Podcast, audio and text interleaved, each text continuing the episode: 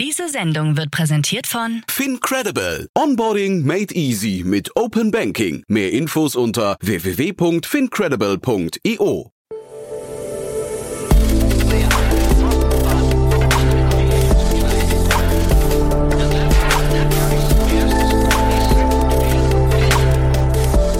Startup Insider Daily. Interview. Herzlich willkommen zu Startup Insider Daily. Mein Name ist Jan Thomas und heute geht es mal wieder um das Thema Nachhaltigkeit und um das Thema Lieferketten. Spannende Themen, die natürlich beide an Bedeutung gewonnen haben in den letzten Jahren. Zum Glück muss man sagen. Die Großunternehmen werden äh, regulatorisch immer mehr unter Druck gesetzt, aber auch die Konsumenten sorgen ihrerseits natürlich gerade für große Veränderungen. Und das weiß ja wahrscheinlich niemand besser als Lisa Smith. Sie ist Co-Gründerin und Executive Managing Director von Prewave. Dieser war vor etwa neun Monaten schon mal hier zu Gast. Da haben wir damals über eine 11 Millionen Euro Runde gesprochen, die jetzt nochmal extended wurde. Creandum ist an Bord gekommen, weil Prewave, das wird Lisa gleich selbst erklären, festgestellt haben, man kann noch mehr Gas geben, man kann noch mehr Geld sinnvoll einsetzen, um äh, schneller zu internationalisieren. Das Thema ist wirklich super. Ich bin echt Fan vom Unternehmen, aber ich finde auch der Spirit, den Lisa äh, rüberbringt, finde ich einfach großartig. Deswegen lange Rede, kurzer Sinn. Hier kommt jetzt Lisa Smith, die Co-Gründerin und Executive Managing Directorin von Prewave. Werbung. Sei dabei beim HTGF Family Day am 11. und 12. Juni in der Station Berlin. Für zwei Tage voller Inspiration und Business. Tauche ein in ein einzigartiges Netzwerkerlebnis mit bis zu 1500 Teilnehmenden. Erkunde das innovative Seed- und Later-Stage-Portfolio des Hightech Gründerfonds. Lass dich vom vielseitigen Programm inspirieren und knüpfe wertvolle Kontakte. Sichere dir jetzt dein Ticket. Mehr Informationen findest du unter www.family-day-htgf www.startup.de. Startup Insider Daily. Interview. Ja, ich freue mich sehr. Lisa Smith ist wieder hier, Co-Gründerin und Executive Managing Director von Prewave. Hallo Lisa. Ja, hallo, ich freue mich, dass ich wieder hier sein kann. Ja, toll, dass wir wieder sprechen. Du ist ja noch gar nicht so lange her, ne? Ja, stimmt, das ist nur ein paar Monate her. Ja, äh, die Runde ist dann, die nächste Runde ist doch schneller gekommen als gedacht. Ja, ja wie, wie kam das denn? Also vielleicht nochmal kurz zum Hintergrund. Ich glaube, beim letzten Mal ging es um 11 Millionen Euro, hatte ich nachgeschaut, ne? Mhm. Und jetzt habt ihr quasi eine Extension gemacht, ne? Genau, genau. Ja, wir haben eine Extension gemacht von 18 Millionen Euro mit Creandum im Lead. Ähm, und ja, also die Finanzierungsrunde war ja ursprünglich nicht äh, geplant. Normal rechnet man ja als Startup mit mit äh, eineinhalb bis zwei Jahren Runway, also Laufzeit bis zur nächsten Finanzierungsrunde. Aber wir haben äh, im Jahr 2022 so ein tolles Wachstum erfahren und haben das Jahr eigentlich über unseren Erwartungen abgeschlossen, dass wir gemerkt haben, äh, ja, wir können eigentlich äh, schneller wachsen oder noch einen, auch einen, ja, sag ich mal, steileren Wachstumskurs einschlagen als ursprünglich gedacht und wir können äh, auch noch mehr Kapital jetzt wirklich sinnvoll ähm, einsetzen in diesem Jahr. Und ja, und, und deswegen sind wir nochmal äh, Anfang Jänner ähm, sozusagen auf die Suche gegangen nach neuen Partnern. Und, ähm, und das hat sich dann, wir haben sehr schnell auch gemerkt, dass da sehr viel positives Feedback kommt vom, vom Investorenmarkt ähm, zu unserem Produkt, zu unserem Wachstum und haben dann eben beschlossen, dass man, dass man noch eine Runde abschließen. Super spannend, was du erzählst. Äh, ein bisschen konträr zu vielen anderen Startups, glaube ich, gerade. Ne? Ähm, vielleicht mal dieser Punkt, du hast gerade gesagt, mehr Kapital sinnvoll einsetzen können. Äh, wie genau läuft das ab? Also wann, welche Erkenntnis ist das bei euch? Wann habt ihr gemerkt, welche Hebel kann man da irgendwie noch mit Geld irgendwie, ähm, was nicht befeuern, damit sie hinterher für mehr Wachstum sorgen?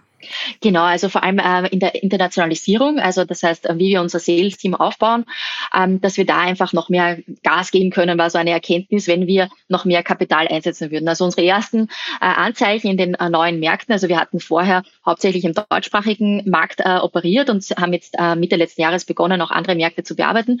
Die ersten Anzeichen waren sehr gut und wir wissen, wenn wir die Mannschaften dort verstärken und auch noch mehr, ähm, ja, äh, sag ich mal, auch Marketingkapital einsetzen und so weiter, können wir hier noch schneller wachsen. Es ist einfach, wir sind in einem Business, also Lieferkettenrisiken, wo gerade sehr viel passiert in dem Markt. Ähm, einerseits natürlich aufgrund der Corona-Krise und ähm, Engpässen, aber auch das äh, äh, leider des Krieges. Aufgrund des Krieges sind natürlich Lieferketten äh, ein, jetzt gerade ein sehr wichtiges Thema, das ähm, für stabile Lieferketten zu sorgen. Andererseits das ganze Nachhaltigkeitsthema ist mit dem neuen Nachhaltigkeits- äh, oder Lieferkettengesetz, das den Fokus hat auf Nachhaltigkeit in Deutschland, aber das Ähnliches passiert in vielen anderen europäischen Ländern und auf der Ebene EU. Da gibt es gerade ein, ein tolles Zeitfenster hier, ähm, sehr viel zu erreichen als, als Startup. Und wir haben einfach die Erkenntnis gehabt, wir sollten jetzt ähm, einfach noch, noch mehr Gas geben und haben das dann eben auch mit den neuen Partnern besprochen, die uns da auch zugestimmt haben, mehr oder weniger. Und dann halt, ähm, ja, Gott sei Dank mit Granum haben wir einen super Partner gefunden, die da mit uns, ähm, äh, ja, die uns da einfach noch mehr ähm, nicht nur durch das Kapital, aber auch durch ihr, ihre Plattform, ihre, also ihr Wissen, ihr Netzwerk, ähm, auch noch, ähm, die uns unterstützen können, hier noch schneller zu wachsen. Hm, klingt super. Also Creandum ist ja jetzt auch nicht die allerschlechteste Adresse, ne, glaube ich. Ja, ja also ganz toll. also sicher nicht. Ja. Das ist sicher einer der besten hier in, in Europa. Und ähm, ja, wir sind sehr froh, dass wir sie jetzt am, als Partner an Bord haben. Hm. Äh, vielleicht, du hast ja jetzt gerade am Rande schon so gestreift, für die, die jetzt die letzte Folge mit dir nicht gehört haben, vielleicht magst du mal ganz kurz erzählen, was ihr genau im Lieferketten-Risikobereich äh, dann äh, anbietet. Ja, sehr gerne, natürlich. Also was wir machen, ist, wir analysieren ähm, öffentliche Daten, das heißt aus Nachrichtendaten, Social Media Daten und ähm, generieren daraus Risikodaten. Das heißt, wir helfen Unternehmen mit komplexen Supply Chains, wie zum Beispiel einer Volkswagen-Konzern oder Lufthansa oder Dr. Oetker, äh, ihr, also Risiken in ihren Lieferketten besser zu erkennen. Und ähm, ja, das machen wir im Bereich ähm, der Resilienz, das heißt Störungsrisiken, aber auch im Nachhaltigkeitsbereich. Das heißt, wir helfen ähm, zum Beispiel Menschenrechtsverletzungen, Umweltverstöße aufzuspüren. Und gerade dieser zweite Bereich ist jetzt ähm, ja aufgrund der neuen äh, rechtlichen Rahmenbedingungen, die jetzt zum Beispiel in Deutschland, aber auch ganz Europa kommen, äh, ein, ein Bereich, wo, wo sehr viel passiert. Das heißt, sehr viele Großunternehmen ähm, schauen sich jetzt um nach neuen Lösungen, um hier ähm, ja einfach AI gestützt besser die Risiken bewerten zu können. Magst du das nochmal vielleicht an einem konkreten Fall nochmal durchspielen? Also wenn jetzt, ähm, also du sagst, ihr nehmt öffentliche Daten, was sind das genau für Daten und wie, wie macht man daraus dann Risikodaten? Genau, also das, das sind normalerweise ähm, Ereignisberichte, ja, sage ich jetzt mal, mhm. aber das kann äh, sein ein, ein Blogartikel von einer NGO zum Beispiel, ja, die sich über die Arbeitsbedingungen in einer Fabrik irgendwo auf der Welt. Ja. Das kann jetzt sein Indonesien, das kann sein äh, in Bulgarien oder wo auch immer, auch in Deutschland, ja.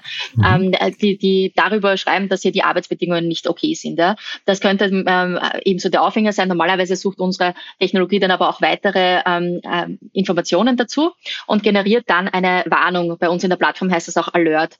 Und das heißt, ähm, hiermit ist quasi ein, ein Risikoereignis erkannt und, und damit können unsere Kunden dann arbeiten. Jetzt ist es aber so, dass wir das ähm, auch in die Vergangenheit Vergangenheit machen können. Das heißt, wir können Lieferanten auch bewerten, scoren. Ne? Wir rechnen dann ähm, aus diesen Mediendaten, aber auch aus anderen Datenquellen, wie auch Länderrisikodaten, Industrierisikodaten, äh, Rohstoffdaten, ähm, einen Risikoscore für einen Lieferanten. Und das ermöglicht es unseren Kunden dann, ihre Lieferanten quasi einzuteilen in eine Hochrisikogruppe, eine weniger äh, riskante Gruppe und mit, sie können dann ähm, entscheiden, also mit welchen Lieferanten sie weitere Maßnahmen durchführen, um das Risiko zu senken. Ja, und das können zum Beispiel Trainings sein, Audits. Ähm, man kann einmal mit dem Lieferanten überhaupt auch in, in Kontakt treten, um, um, um die Situation besser zu verstehen äh, und dann langfristig auch Maßnahmen zu bestimmen, wie man das Risiko senken kann. Jetzt hast du gerade gesagt, Oetker oder VW sind ähm, Kunden. Ich nehm, nehme an, das sind jetzt konkrete Kunden, ne? oder waren das abstrakte Fälle? Nee, das war jetzt. Nein, das, das sind tatsächlich unsere Kunden, genau. Ja. ja. Und ich habe das Gefühl, oder das kannst du jetzt vielleicht nochmal korrigieren, aber ich habe das Gefühl, heutzutage sind Lieferketten so lang und so ähm, fragmentiert, also so in so viele Einzelparzellen auf aufgeteilt, dass es total schwierig ist, selbst wenn jetzt ein Oetker gewillt ist, seine Lieferketten zu durchsuchen, dass es eigentlich ganz schwierig ist, den Ursprung sich anzuschauen. Äh, ist das so oder ist das ein Trugschluss? Ja, also ich, nein, das ist wirklich so. Also Lieferketten sind sehr global, sehr ähm, in der Tat verzweigt, auch äh, teilweise noch sehr intransparent. Ähm, wir haben da auch im letzten Jahr für unsere Kunden eine, sagen wir, ein zusätzliches Feature entwickelt, wo wir ihnen, wo wir helfen, die Lieferketten auch aufzudecken. Das ist jetzt nicht, dass man damit 100 Prozent Transparenz bekommt, aber doch einen wesentlich ähm, einen, einen größeren Schritt. Ähm, wir arbeiten da mit ähm, Handelsdaten, also da, es gibt international, also Daten über die, den Handel international, also welche Firmen liefern an welche anderen Firmen und, und können so die Netzwerke, die unterliegenden Netzwerke aufdecken, indem wir unsere Technologie auf diese Daten, das sind Millionen von Datensätzen, ähm, anwenden. Das heißt, wir arbeiten auch dahingehend mit unseren Kunden, die Lieferkette transparenter zu machen und dann auch diese Knotenpunkte, die dadurch erkannt werden, also äh, Sublieferanten, Tier 2 oder Tier 3 Lieferanten, die dann auch zu scoren und herauszufinden, wo die größten Risiken liegen. Aber das ist ähm, sicher ein, ein, generell auch noch für, für alle Industrieunternehmen eine große Herausforderung. Also ich möchte das jetzt nicht so darstellen, als wäre das Problem damit vollkommen gelöst, sondern man kann damit einen größeren Schritt an Transparenz machen. Mhm. Aber tatsächlich wird das auch noch in den nächsten Jahren dauern, bis, ähm, bis man wirklich in vielen Industrien ähm, sehr gute Transparenz ähm, äh, erzeugen wird. Ja. Aber es geht sicher der Trend dahin. Ja. Lass mal nicht über, über eure äh, eigenen Kunden sprechen, weil das wird, glaube ich, dann zu, da bist du wahrscheinlich zu befangen hinterher, sondern vielleicht mal allgemein. Ähm, wie ist denn so dein Eindruck von den, von den Großunternehmen, von den produzierenden Unternehmen heutzutage? Also du hast ja einerseits gerade gesagt, sie müssen jetzt gerade ähm, zum Teil sich bewegen und handeln, aber es gab jetzt gerade diesen schönen Vortrag von Luisa Neubauer auf dem OMR-Festival, die von Greenwashing gesprochen hat, äh, allerortens. Siehst du, dass da die, sag mal, intrinsische Bewe Bewegung auch reinkommt? Ja, absolut. Also ich, das ist aber auch wiederum natürlich ähm, vielleicht auf externen Faktoren, äh, einfach auf der gesamten Gesellschaft, die sich gerade transformiert, ähm, basierend. Also wenn ich jetzt sage, ich will ein großes Unternehmen sein, brauche ich natürlich auch äh, ganz viele motivierte Mitarbeiter und Mitarbeiterinnen. Und heutzutage wollen halt äh, vor allem junge Leute in Unternehmen arbeiten, die ja auch, auch schlussendlich einen positiven Impact auf die Gesellschaft haben. Das heißt, mhm. äh, auch, auch da, das ist zum Beispiel ein Faktor, aber natürlich auch die Konsumenten, Konsumentinnen, die natürlich jetzt auch Produkte kaufen wollen, die nicht äh, auf Kinderarbeit oder anderen Menschenrechtsverletzungen beruhen. Das heißt, es ist eine ganze Transformation in der Gesellschaft, die dann erzeugt, dass Unternehmen äh, auch diese intrinsische äh, Motivation entwickeln ähm, und und die, wir sehen jetzt auch das Gesetz eigentlich nur als eine Folge davon, ja, weil das äh, mhm. Europäische Parlament oder auch das deutsche Parlament beruht, also ist ja quasi eine, die die bauen auf auf dem, was die gesamte Gesellschaft auch will. Ja. Das heißt, ähm, dieses, diese neuen Gesetze schaffen dann einfach nur klare Spielregeln für alle, so dass die, die äh, besonders viel, ähm, sage ich mal, Aufwand reinstecken, um, um gute Dinge zu tun, dann nicht benachteiligt sind, weil sie dadurch natürlich mehr Kosten haben vielleicht oder Dinge auch langsamer machen. Die schaffen dann eine klare Spielregel für alle und ähm, und das sie begrüßen wir sehr. Und äh, und aber deswegen glaube ich muss man das so sehen. Ja, es ist einfach eine gesamte Bewegung und die Unternehmen äh, machen damit aus aus verschiedensten äh, Motivationen ähm, und das wird schlussendlich zu einer intrinsischen Motivation.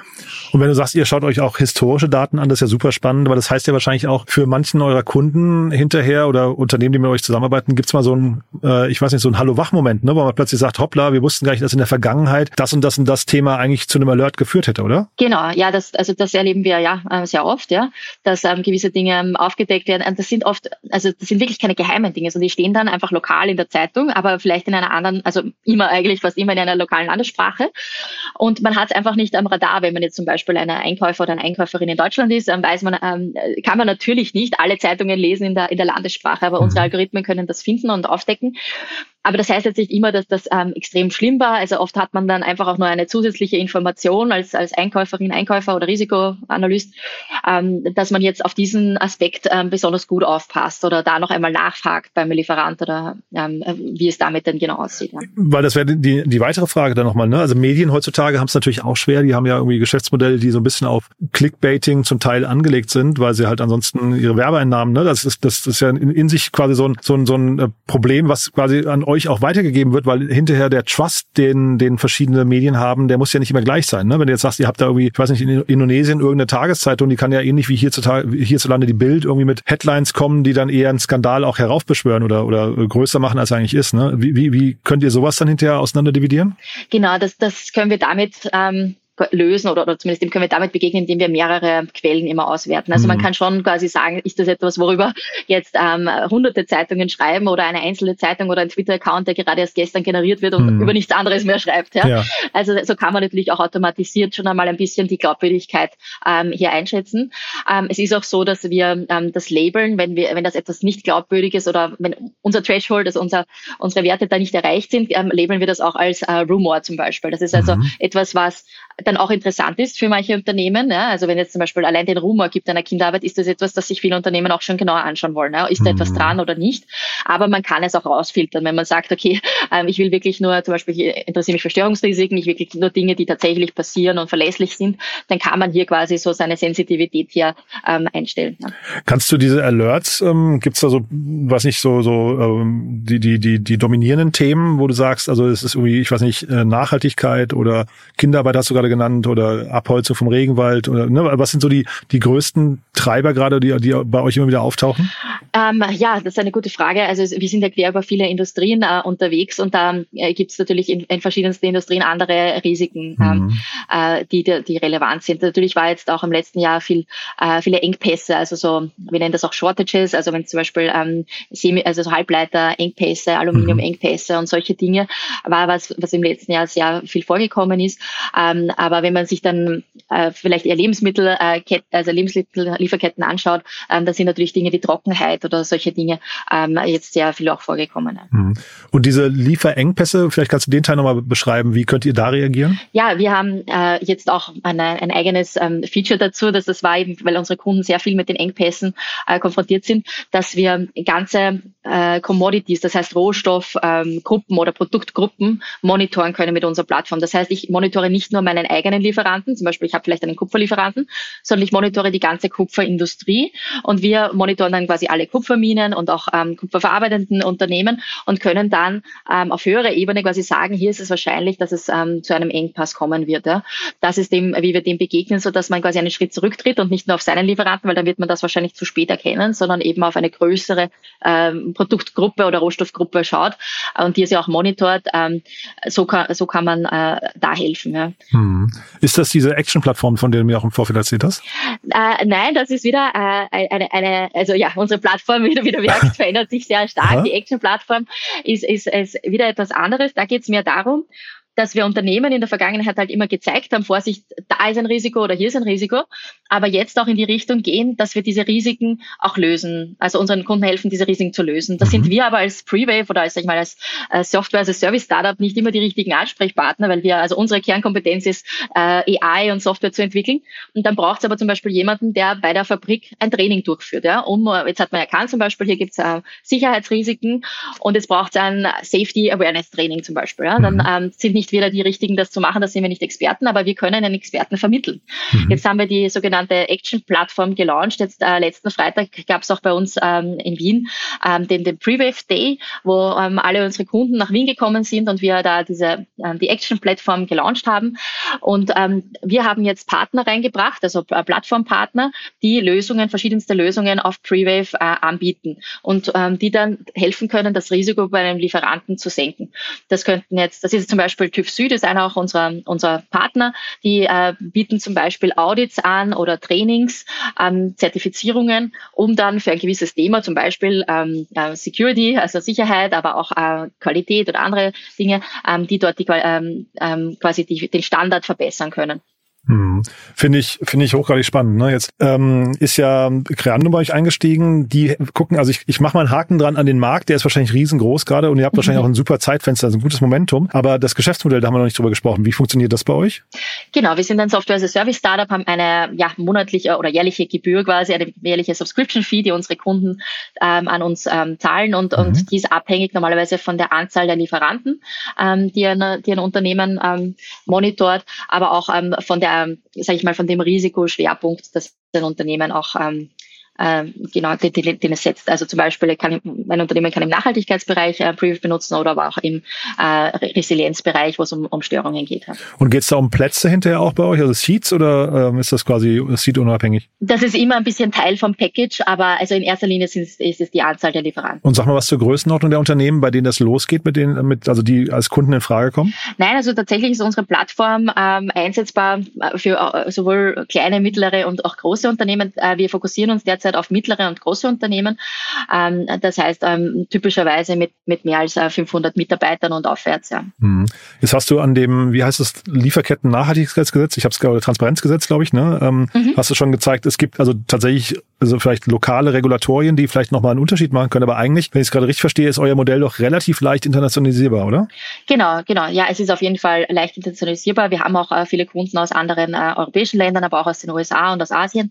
Ähm, das heißt, ja, tatsächlich ist die Plattform sehr anpassbar, also, also sehr, sagen wir eigentlich so generisch nutzbar. Ähm, wir, was wir schon machen, ist, dass wir dann noch lokale, also für lokale Gesetze, zum Beispiel für das norwegische ähm, Transparenzgesetz, das rausgekommen ist, oder das Schweizer Gesetz ähm, oder das europäische Lieferkettengesetz, dann eben so Add-ons drauf ähm, äh, entwickeln, mhm. sodass das dann wirklich ganz speziell ist für diesen Anwendungsfall. Aber tatsächlich, ähm, äh, ja, sonst das Produkt ist eigentlich ähm, ja, äh, industrieagnostisch und auch über mehrere, äh, ja, über global einsetzbar, sagen wir so. Mhm. Und jetzt habt ihr mehr Kapital, das heißt, ihr könnt mehr Benzin in, in den Motor kippen. Ähm, wie, und, und du hast gesagt, ihr kriegt dadurch mehr Geschwindigkeit, mehr Momentum in die anderen Länder schon rein. Aber wann, äh, wie, wie kann man das jetzt irgendwie austarieren, dass man nicht hinterher Gefahr läuft zu überhitzen? Ja, das ist auf jeden Fall ähm, gerade auch in der jetzigen, sage ich mal so, Marktlage und wie sieht man gleich immer so ein bisschen äh, die Balance, die man als Gründer finden muss. Ähm, schnell genug wachsen, nicht zu schnell wachsen und natürlich schauen, dass, dass man die Organisation äh, und die Organisationsstruktur ähm, gleichzeitig mitbaut. Ähm, ja, Also es ist so, dass wir natürlich immer in Szenarien denken. Also wir planen jetzt, sagen wir bis Ende des Jahres, gewisse Milestones zu erreichen und können dann natürlich den Kurs wieder äh, anpassen. Ja? Also wenn wir sehen, wir, wir arbeiten da ganz stark mit dem Feedback, das wir vom, vom Markt bekommen. Natürlich auch unsere Umsatzzahlen spielen eine Rolle. Zu schauen auf die Organisation, haben wir es geschafft, die Prozesse dementsprechend mitzuentwickeln und können so ähm, dann entscheiden, wie viel Gas wir dann auch im nächsten Jahr geben. Ja, mhm. ähm, ja. Aber, aber es ist natürlich, ähm, das ist die, die wichtigste Gratwanderung, äh, würde ich sagen, mal für, für Gründerinnen und Gründer derzeit. Ja. Aber es ist ja auch schon so, dass man als Gründerin und Gründer sowas ja in der Regel noch nicht gemacht hat. Das heißt, wie, du sagst jetzt gerade Organisationsstruktur mitwachsen lassen, umbauen und so weiter. Welche Art von, von äh, Talenten müsst ihr jetzt noch reinholen? Von welch, welche Art von Skills und äh, keine Ahnung, wie, wie stellt man auch sicher, dass man da keine Fehler macht? Genau, ja, ähm, absolut gute Frage. Und das war auch einer der Punkte, warum wir Creandum als Partner ähm, an Bord genommen haben, ist, die haben einfach schon sehr viele andere Unternehmen genau in dieser Phase begleitet. Mhm. Ich glaube, das wird jetzt einfach äh, in unserer Phase, wenn man sagt so Series A und aufwärts, einfach extrem wichtig. Wir kommen jetzt auf einen Pfad, wo wir Probleme und Challenges haben, die schon ganz viele andere Unternehmen auch gehabt haben. Also viele Hypergrowth SaaS-Startups haben dann dieselben Probleme, eben wie so organisatorische ähm, Transformation und, und, und ähm, dann Executive Hiring, also das heißt wirklich ähm, Top-Manager einzustellen und, und C-Level Hiring und diese Dinge. Das sind Dinge, die haben auch andere Startups schon vor uns gelöst. Und jetzt ähm, haben wir natürlich mit Creandum schon mal einen großen Schritt gemacht, dass wir hier einen Partner haben, die, die haben eine ganze, ein ganzes Support-Team, die uns dabei unterstützen können, die richtigen, äh, das richtige Management-Team zum Beispiel, also das Team weiter aufzubauen auf der, in der richtigen Art und Weise und auch diese Leute zu finden. Ja, wenn wir jetzt ähm, ja zum Beispiel, ähm, ich sage jetzt mal, Head of Operations habe ich jetzt gerade eingestellt, aber ich sage mal wirklich diese, ähm, diese, dieses Top-Management-Team aufbauen wollen. Mhm. Und, ähm, und die verbinden uns auch mit anderen Gründerinnen und Gründern, die schon, sage ich mal, äh, zwei, drei Jahre vor uns sind. Ja? Und da, das hilft uns natürlich sehr, dass, dass, dass wir aus diesen ähm, Learnings dann ähm, was mitnehmen können, für, wie wir Prewave weiterbauen. Ähm, das ist da, glaube ich, einfach ganz wichtig. Und ähm, wenn wir dann ähm, Top-Leute reinholen, sind das auch oft welche, die schon, das schon diese Journey schon mal mitgemacht haben. Also das suchen wir normalerweise Leute, die irgendwie in irgendeiner Form das ähm, schon, schon gesehen haben und, und, und auch quasi diese Lessons learned mit ins Unternehmen bringen können, damit das eben das ausgleicht, dass wir als First-Time-Gründer ähm, viele von diesen, ähm, ja, sag ich mal so, diesen, diesen, diese Erfahrungen zum ersten Mal machen. Und was würdest du sagen, wenn ihr jetzt mit solchen Executive ähm, Hiring Opportunities das sprecht? Ähm, was ist für die das Wichtigste bei euch? Ist es die, die Story von dem, was ihr macht? Also weil es halt irgendwie so einen, einen ganz coolen Impact eigentlich haben kann? Ist es, ähm, sind es die Logos so von Oetker und VW? Ist es Wien vielleicht? Äh, ist es euer Team? Ist es Creandum? Was ist so die, die, der wichtigste, der wichtigste Aspekt, bei dem jemand am meisten nachhakt und sagt, das überzeugt mich? Ja, also ich würde sagen, die Mission ist etwas, was bei uns ganz stark ähm, ja, verankert ist und auch, ähm, wo wir merken, dass viele von unseren Top-Leuten wegen der Mission auch an Bord kommen. Mhm. Also wenn man sich das, äh, wenn man nochmal so einen Schritt zurück macht, ähm, bedeutet das Pre-Wave ähm, analysiert ganz viele oder monitort derzeit über 500.000 Fabriken weltweit. Wir zeigen Unternehmen, wo die Probleme liegen. Wir helfen ihnen jetzt auch mit der Action-Plattform, diese zu lösen. Das heißt, wir, es gibt jetzt wirklich einen direkten Impact auf Millionen von Arbeiterinnen, Arbeitern und auch Menschen, die um die Fabriken wohnen. Und äh, also ich bin auch persönlich ähm, total davon überzeugt, dass das, was wir hier machen, einen, einen, einen positiven Impact auf die Gesellschaft hat. Mhm. Und wir merken, dass einfach viele äh, top ausgebildete Leute und sehr auch sehr intelligente Leute auch danach suchen, ihre Lebenszeit einfach sinnvoll äh, einzusetzen. Ja? Und, ähm, und Preview ist einfach eine, ja, eine Chance, dass man das eben tun kann, während man das ähm, vereint mit dem, was man dann gelernt hat, sei es jetzt Marketing oder sei es Sales oder, oder HR oder wie auch immer. Und ähm, man kann aber an diesem an positiven ja, Impact äh, einen großen Teil bei, beitragen, äh, in seiner Arbeitszeit sozusagen, ja, und sich dann, dann nachher denken, okay, ich habe meine Lebenszeit sozusagen sinnvoll genutzt. Das ist sicher ein, ein Riesenpunkt. Und der zweite ist unsere Firmenkultur. Also, ähm, also wir, ja, es ist natürlich etwas, wo wir stets ähm, die Kultur pflegen müssen und jetzt auch wieder neue Initiative setzen, nachdem wir sind jetzt über 100 Mitarbeiter. Jetzt ist es, äh, ja, also muss man wirklich ganz aktiv an der, an der Unternehmenskultur arbeiten. Aber wir haben eine sehr, wie soll ich mal sagen, freundlich, respektvolle ähm, äh, Firmenkultur, sehr international auch. Und das ist etwas, was auch ähm, sehr viele Leute anzieht. Hm. Gibt's denn, ich meine, das klingt ja jetzt alles wirklich super, ne? Äh, aber gibt's irgendwelche Dinge, die dir auch so richtig Kopfschmerzen bereiten oder wo du sagst, hm, wissen wir noch nicht genau, wie wir das lösen? Ja, natürlich. Die gibt's eigentlich fast immer. Jeden Tag gibt's irgendwelche ähm, ja, Herausforderungen. Es ist natürlich natürlich dieses äh, extrem schnelle Wachstum eine Herausforderung. Ja, also wir waren natürlich vor, äh, sagen wir Anfang 2022 waren wir noch 20 Leute, jetzt sind wir über 100.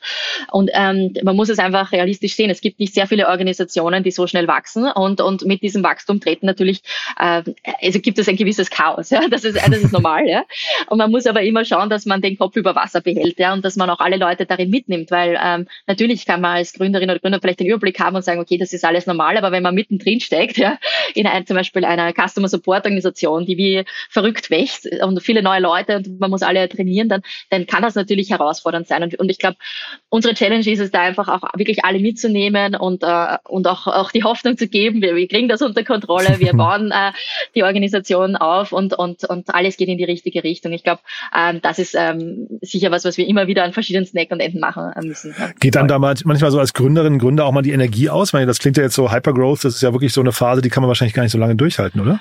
Ja, also naja, also wie unser Plan ist schon, das länger durchzuhalten. Und aber da muss man natürlich immer wieder schauen, dass man eben nicht ähm, komplett über, also zumindest nicht für einen langen Zeitraum seine, über seine Grenzen geht. Ja, und das mhm. wollen, das geben wir auch unseren Führungskräften mit und unseren Mitarbeitern und Mitarbeiterinnen. Ähm, ja, das ist natürlich sehr wichtig, weil es ist, es ist ein Marathon, kein Sprint. Mhm. Ähm, aber, aber es ist schon so, dass, dass wir alle lernen müssen, mit der Speed zu leben. Ja, also mhm. wir, wir geht schon davon aus, dass, ähm, dass das schnelle Wachstum einfach eines unserer Eigenschaften ist, die, die, die so bleibt. Ja. Und wir müssen einfach das, ja, äh, jeder muss seine eigene auch Strategie entwickeln, um, um, um da einfach ähm, für sich selbst positiv zu bleiben. Also für mich ist es äh, natürlich die Mission, die, äh, ja, also wo man sagt, als Gründerin oder Gründer, also, äh, also mir geht jetzt nicht die Energie aus, aber vor allem, weil, weil die Mission einfach aus meiner Sicht nach wie vor, und ich arbeite jetzt über zehn Jahre an dem Thema, ähm, einfach extrem spannend ist. Ich bin überzeugt davon, dass das eines der wichtigsten Sachen ist, ähm, also der wichtigsten Projekte ist, die ich in meinem Leben getan habe und tun werde. Und, und, und damit, äh, also mit dieser Vision kann man, glaube ich, viele Herausforderungen ja, bewältigen.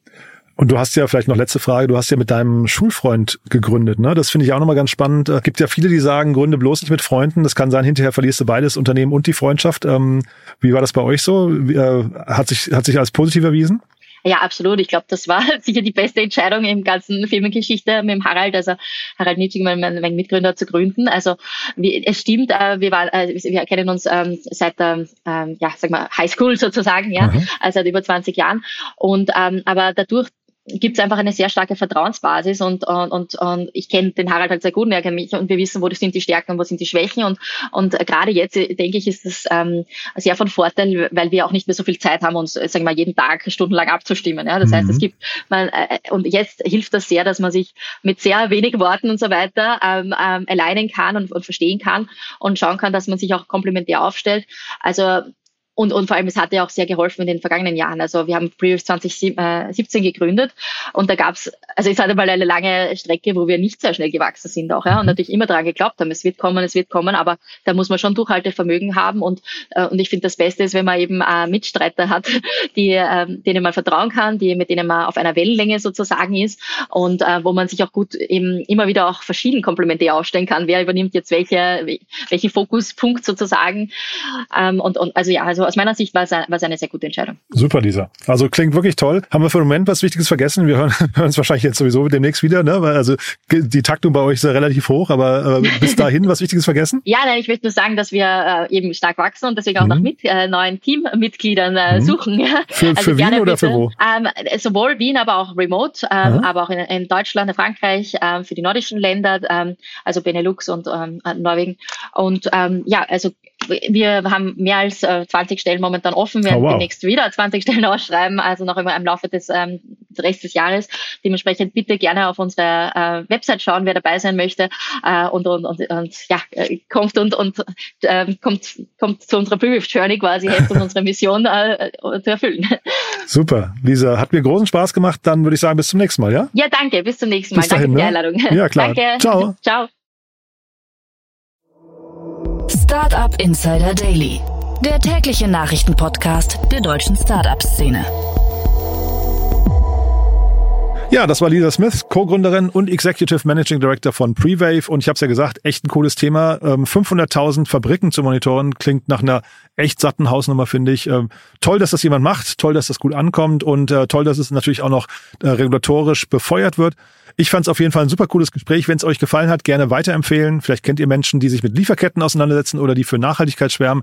Dann ist das wahrscheinlich eine richtig coole Folge. Oder ansonsten habt ihr es gehört, äh, Lisa und ihr Team suchen auch gerade Mitarbeiterinnen und Mitarbeiter zum Weiterwachsen.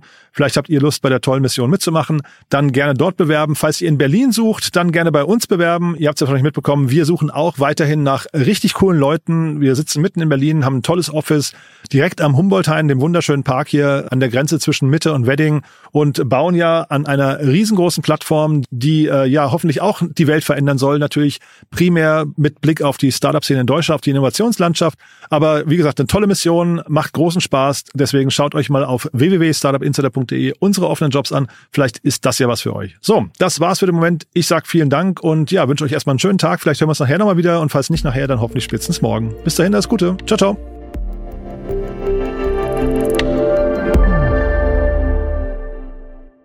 Diese Sendung wurde präsentiert von Fincredible. Onboarding made easy mit Open Banking. Mehr Infos unter www.fincredible.io.